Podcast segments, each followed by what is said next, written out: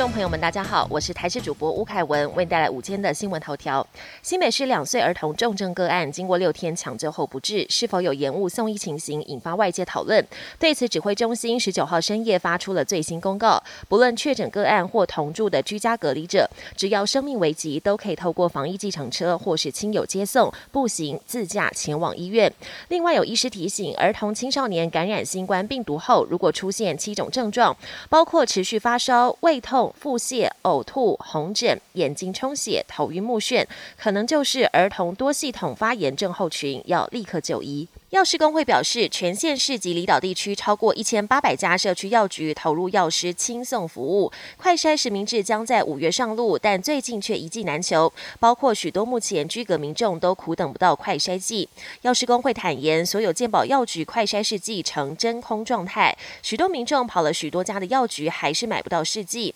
药师工会已经跟指挥中心物资组联系，期盼货源稳定，让健保药局有货可卖。国内疫情不断延烧，全台各大校园纷纷沦陷。全宗教批评，许多学校虽然没有暂停实体课，却要求确诊或是被框列居家隔离的教师进行线上远距教学。学生更在无人管理下自行在教室观看荧幕，痛批停课标准导致乱象百出。教育部则表示，如果学校授课班级未停止实体课程，任课教师需居隔，所依课务可由学校以远距教学调课的方式来处理，或是临聘合格人员。代实体课程，并核支代课终点费。国际焦点：经过乌克兰不断争取，美国五角大厦证实，盟国已经向乌克兰提供战机和维修零件，以加强乌克兰空防能力。五角大厦发言人科比表示，乌克兰现在拥有的固定翼战斗机数量比两周前还多，但他并未具体说明交付了哪些机型，也强调美方并没有运送整架飞机。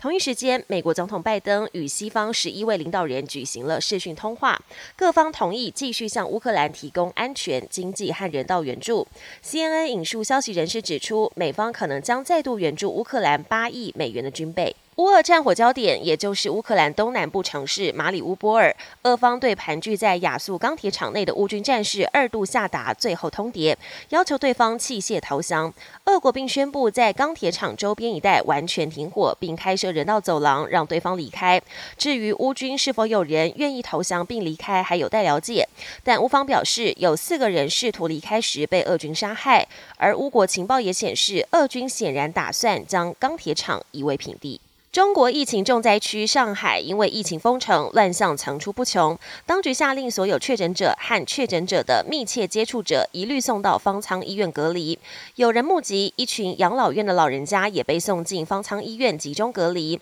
而这些老人家毫无自理能力，方舱的设备又相当简陋，等于是让长者自生自灭。还有影片显示，很多上海人物资缺乏，但却有整箱的新鲜蔬菜被当成剩食倒掉。本节新闻由台视新闻制作，感谢您的收听。更多内容请锁定台视各节新闻与台视新闻 YouTube 频道。